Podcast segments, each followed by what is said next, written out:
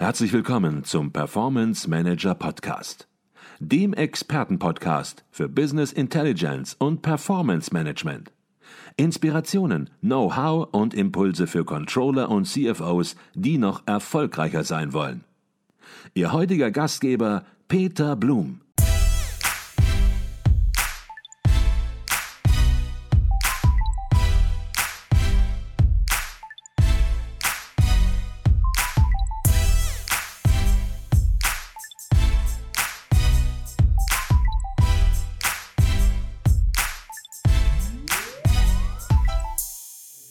Herzlich willkommen im Performance Manager Podcast. Mein Name ist Peter Blum. Ich bin Geschäftsführer der Business Intelligence Beratung Advisio Consult und Ihr Gastgeber im Podcast. Und heute bin ich in Reda Wiedenbrück auf dem Management und Controlling Kongress 2023 und bei mir ist Tobias Neumann. Er ist kaufmännischer Leiter für den Geschäftsbereich Kante bei Egger Deutschland, Österreich, Schweiz. Egger ist ein seit 1961 bestehendes Familienunternehmen mit über 11.000 Beschäftigten, also ein sehr großes Unternehmen. Hergestellt wird eine umfassende Palette an Holzwerkstoffen. Und ja, wir wollen uns heute über das Unternehmen, auch natürlich die Branche und natürlich auch über die Veränderungen im Controlling, die sich ja aus veränderten Umfeldern ergeben, sprechen. Doch bevor wir einsteigen, zunächst mal herzlich willkommen im Performance Manager Podcast, Tobias Neumann. Vielen Dank für die Einladung. Herr Neumann, jetzt habe ich gerade äh, die Egger-Gruppe erwähnt, ein sehr, sehr großes Unternehmen im Bereich Holzwerkstoffe. Aber trotzdem fliegt es für viele komplett unterm Radar. Und von daher sollten wir die Gelegenheit nutzen, jetzt gleich zu Anfang des Gespräches, dass Sie das Unternehmen mal kurz vorstellen und dann vielleicht auch ein paar Sätze zu sich sagen. Ja, mache ich gerne.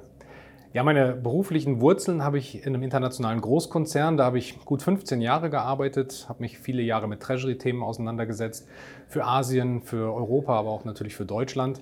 Die letzten fünf Jahre dort habe ich das Vertriebscontrolling mit gut 20 Mitarbeiterinnen und Mitarbeitern geleitet.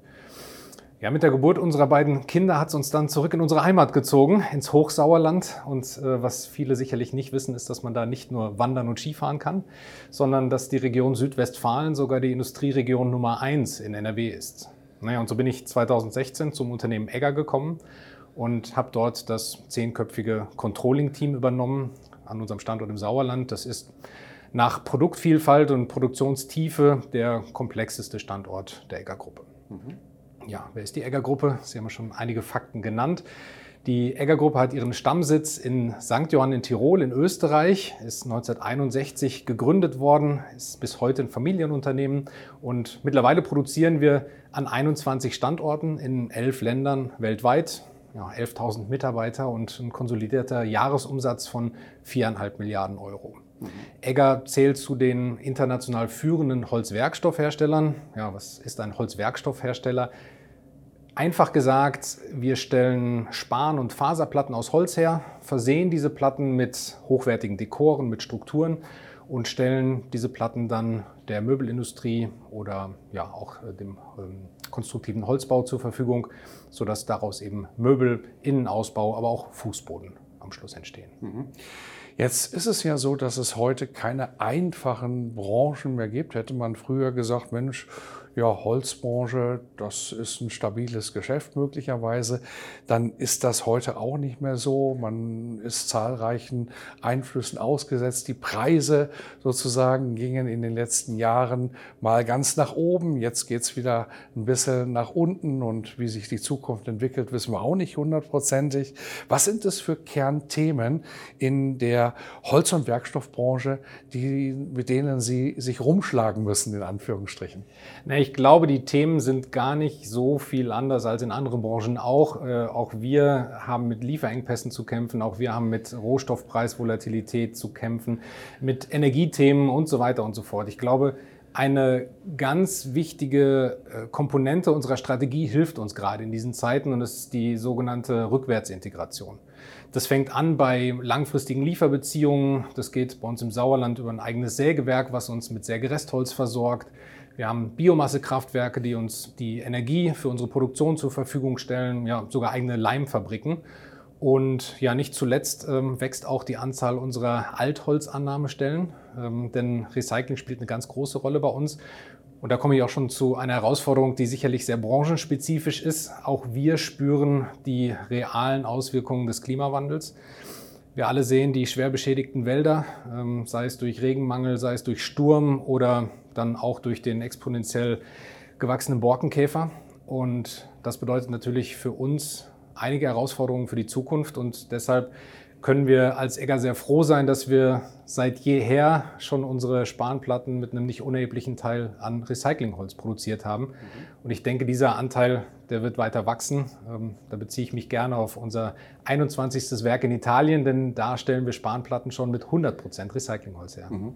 Da werden wir natürlich auch gleich noch drüber sprechen, über das Thema Nachhaltigkeit und welchen Beitrag das Controlling zu leisten hat.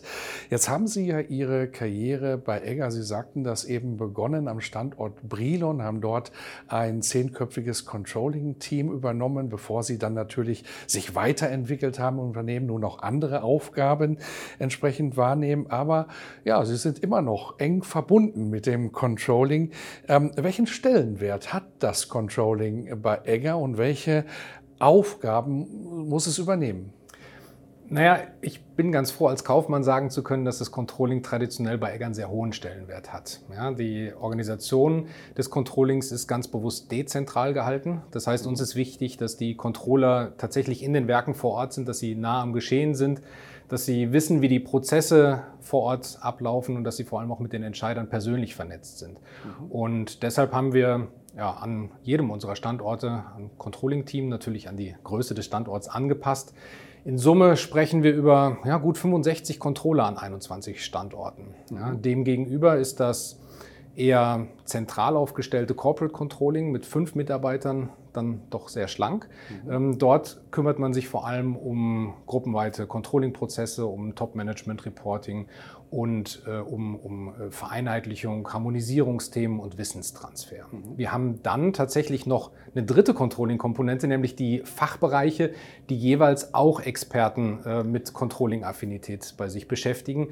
Das sind Vertriebscontroller, global organisiert, aber eben auch Experten zum Beispiel für HR-Controlling, Logistik-Controlling und äh, ähnliche Themen.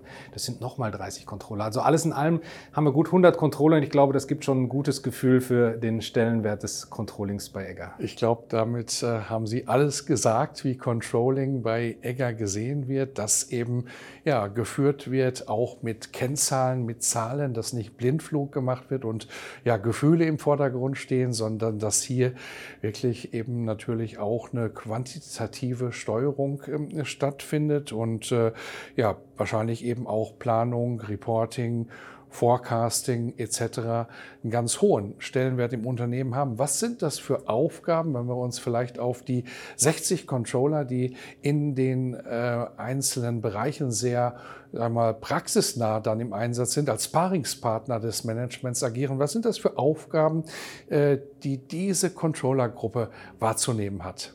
Ja, das klassische Finanzcontrolling bietet eigentlich den klassischen Blumenstrauß. Sie hatten einige Punkte schon erwähnt, Monatsabschluss, Planung, Forecasting. Wir sprechen über Wirtschaftlichkeitsrechnung, Investitionscontrolling, Standard Costing, Transferpricing, aber natürlich ganz wichtig ist auch die Komponente der analytischen Unterstützung des Managements. Ähm, ja, wenn wir vielleicht einmal so als, als Rollenbild draufschauen, orientiere ich mich natürlich auch ganz gerne an den Rollen, die die WHU entwickelt hat für den Controller der Zukunft. Ich würde natürlich gerne behaupten, dass wir alle Businesspartner sind, dass wir alle als äh, Guardians unterwegs sind oder als Decision Analysts, das heißt äh, ja am Schluss eigentlich Berater des Managements sind, dafür sorgen, dass wir die Ziele erreichen und aus Analysen dann auch Handlung ableiten. Es gehört aber natürlich zu weit auch dazu, dass immer noch Controlling-Standardaufgaben wichtig sind. Das heißt, die Rolle des Scorekeepers oder auch des Service Experts ist durchaus immer noch stark ausgeprägt. Ich glaube, da ja, wird sich in der Zukunft noch einiges tun, da muss sich einiges tun, aber fairerweise ja, hat sich natürlich auch schon einiges getan. Das Controlling hat sich generell in der Branche, auch bei uns, schon deutlich transformiert. Wir sind schon lange nicht mehr diejenigen, die nur nach hinten schauen, Berichte erstellen oder gar Kostenkontrolleure sind. Ähm, mhm. mittlerweile ist es so, dass wir halt viel stärker uns nach außen ausrichten, auch an den Bedarfen des Managements. Mhm. Okay. Wenn man auf Kongressen unterwegs ist, wie beispielsweise jetzt hier auf dem Management- und Controlling-Kongress, da begegnet einem immer ähnliche Themen in der aktuellen Zeit. Und ein Thema ist das Thema automatisiertes Forecasting. Sie hatten gerade die WHU angesprochen, den Ut Schäfer, der da natürlich ganz entscheidend eben auch mit nach vorne blickt und der natürlich auch festhält, Planung ist wichtig, aber ein regelmäßiges Forecasting, auch unter Einbezug von Algorithmen und KI, wird immer wichtiger. Und wenn man dann die ersten Case Studies sich anschaut, und die gibt es es ja schon, dann stellt man fest, Mensch, die Qualität des Forecasting wird tatsächlich besser, wenn man es automatisiert macht. Wie sieht es bei Ihnen aus? Sind Sie auch schon so weit, dass Sie gesagt haben, Mensch, wir unternehmen hier erste Anstrengungen oder sind Sie sogar schon weiter? Naja, bei uns ist Planung und Forecasting erstmal das Gleiche. Das heißt, wir durchlaufen äh, den Prozess quartärlich und lediglich einmal im Jahr im Rahmen der Budgetplanung widmen wir einzelnen Aspekten ein Stück weit mehr Zeit. Das äh, Gute ist, dass wir schon seit vielen Jahren stark systembasiert automatisiert planen. Das heißt, ähm, das Planungstool ist auch mit SAP und dem BI verknüpft. Wir haben global einheitliche Prozesse und sogar global einheitliche Stichtage. Ähm, die Planung erfolgt bei uns so, dass die einzelnen Fachbereiche jeweils für ihren Planungsbaustein selbstverantwortlich sind. Das heißt, ja, wir verfolgen eigentlich so ein klassisches Wasserfallprinzip und das Controlling ermittelt schlussendlich die Ergebnisse dann ein Stück weit bottom-up. Und ich muss sagen, da ist in der Vergangenheit eigentlich immer ein realistisches Ergebnis rausgekommen und äh, ich glaube als Controller ganz wichtig dann auch, dass es realistisch ambitioniert ist. Ähm, und auch wenn es jetzt automatisiert ist, muss man natürlich fairerweise sagen, hat das Modell und hat das System zunehmend seine Schwächen. Ähm, das eine ist, dass natürlich gerade in diesen Zeiten der Unsicherheit die Situation entsteht, dass die einzelnen Fachbereiche bzw. die einzelnen Planungsbausteine dazu neigen, dass sie die Risiken überbewerten. Und dem versuchen wir so entgegenzusteuern, dass wir zunehmend schon Top-Down-Annahmen kommunizieren und dann lieber in einem späteren Prozess in unserem Risikomanagement-Team dann über Algorithmen die Ergebnisse stressen und dann über Szenariorechnungen ein Gefühl dafür bekommen, wo die Risiken gerade in der Planung liegen. Mhm. Die zweite Schwäche, die ich sehe, ist, dass natürlich so ein detaillierter Bottom-up-Prozess viele Ressourcen bindet mhm. und gleichzeitig nach Fertigstellung auch schon fast wieder überholt ist. Und ich glaube, dass wir gerade an der Stelle durchaus noch besser werden können, mutiger werden müssen, auch ein gutes Gleichgewicht hinzubekommen aus der Detaillierung, die wir gewohnt sind, mehr Schnelligkeit und auch ein Stück weit Fokus. Mhm. Ja, zum Thema KI ist es so, dass wir die noch nicht im Rahmen unserer Planung, unserer Finanzplanung im Einsatz haben, aber es laufen natürlich eine ganze Reihe von spannenden Pilotprojekten und das auch nicht nur in der Finanzplanung, zum Beispiel auch beim Thema operative Produktionsplanung oder auch vorausschauende Instandhaltung. Sie hatten eben die WHU angesprochen mit Otscheffer an der Spitze und ähm, Otscheffer formuliert das sehr deutlich und er sagt, die Unternehmenssteuerung, die muss flexibler werden. Ähm, das ist ein sehr klarer Appell, da ist eine Menge Trägheit drin. Und wenn man flexibler sagt, dann ist man auch ganz schnell bei Themen wie Agilität.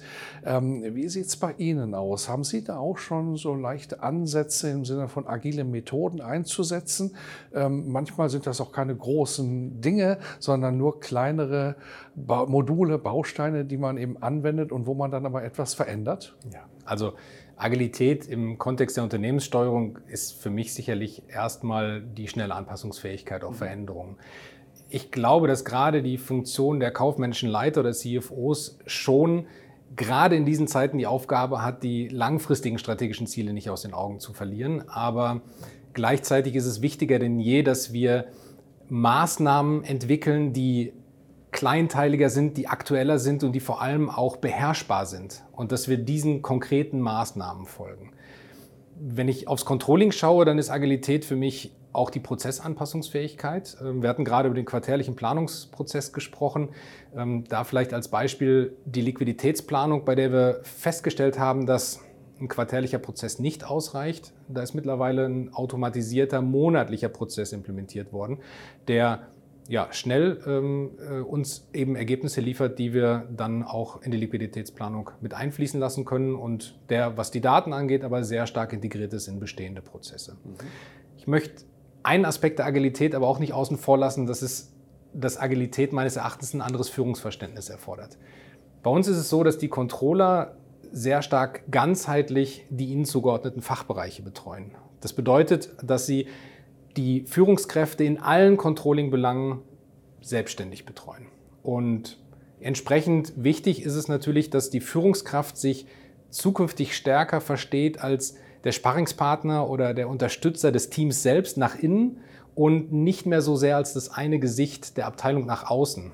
Ja, das äh, bedeutet natürlich, dass man als Führungskraft augenscheinlich Macht abgibt, aber andersrum glaube ich schon, dass wir dadurch deutlich robustere, agilere und schlussendlich teamorientierte Mitarbeiter schaffen. Mhm.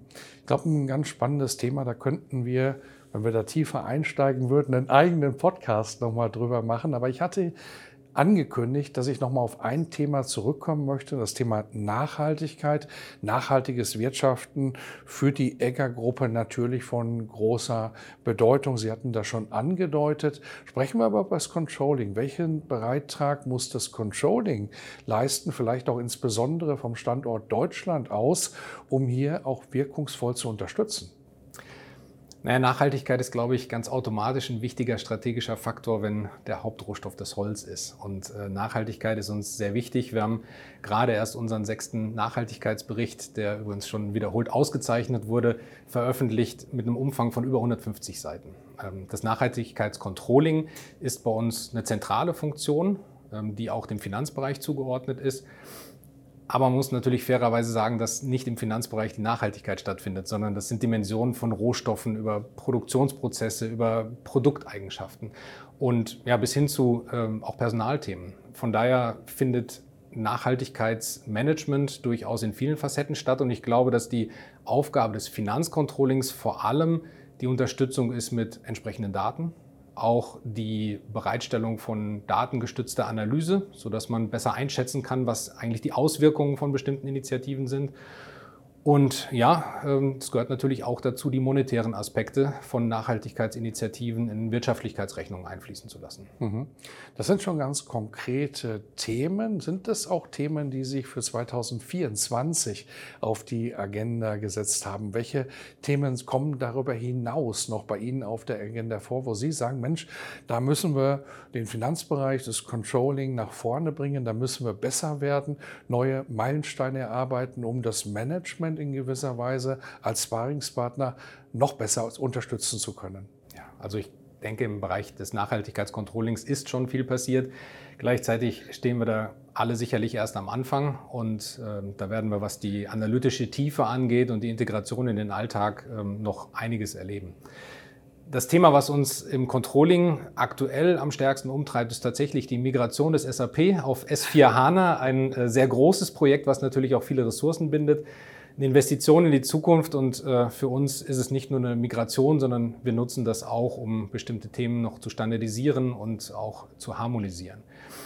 Beim Thema Management steht das Thema Top-Management-Reporting ganz oben auf der Agenda, hier noch stärker harmonisiert und automatisiert zu arbeiten. Und äh, wir haben einige Projekte auch im äh, Hinblick auf Self-Service, BI und Self-Service Reporting mhm. gestartet. Und ja, äh, das letzte Thema, was uns aktuell umtreibt. Das ist unsere jüngste Akquisition. Ähm, wir sind auf der Zielgeraden äh, des Zukaufs eines 22. Werks was in der Nähe von Würzburg liegt. Und ich denke, da wird es nicht lange auf sich warten lassen, bis wir auch dieses Werk in unsere Egger Finanz- und Controlling-Prozesse integrieren werden. Mhm. Von daher bleibt es auch in 2024 sehr spannend. Jetzt wird es vielleicht manche geben, die uns zuhören, vielleicht auch Hochschulabsolventen, Berufsanfänger, die sagen, Mensch, das klingt ja super interessant, das Geschäftsfeld, das finde ich auch super interessant. Und äh, ja, da wird Controlling sehr hoch gewichtet. Da möchte ich hin, da möchte ich arbeiten. Haben Sie einen äh, Bedarf an neuen Mitarbeitern? Das ist vielleicht eine Möglichkeit, einfach nochmal einen Aufruf zu starten an alle, ähm, die sich für Sie interessieren, warum die zu Ihnen kommen sollen. Naja, also in einer Unternehmensgruppe, die äh, so äh, expansiv ist und äh, so finanzstark ist wie die Egger-Gruppe, haben wir immer Kapazität, äh, junge Nachwuchscontroller, aber auch erfahrene Controller und Finanzer aufzunehmen. Von daher, wir freuen uns immer über Initiativbewerbungen und ähm, ja, ich denke, es macht absolut Sinn für jeden, der interessiert ist, sich die Egger-Gruppe mal ein bisschen genauer anzuschauen und äh, im Internet nachzuforschen oder vielleicht mhm. auch in den Show Notes. Und wer mit Ihnen in Kontakt kommen möchte, der kann das wahrscheinlich ja über E-Mail auf der einen Seite. Das wird einfach sein, die E-Mail-Adresse herauszufinden. Auf der anderen Seite sind Sie auch in den sozialen Netzwerken LinkedIn und Co. Äh, vorhanden und von daher auch dort natürlich eine Kontaktaufnahme möglich, um zumindest mal den Einstieg entsprechend, äh, den Kontakteinstieg entsprechend zu finden. Das war Tobias Neumann, kaufmännischer Leiter für den Geschäftsbereich Kante bei Egger Deutschland, Österreich, Schweiz. Herzlichen Dank für Ihren Beitrag. Danke Ihnen.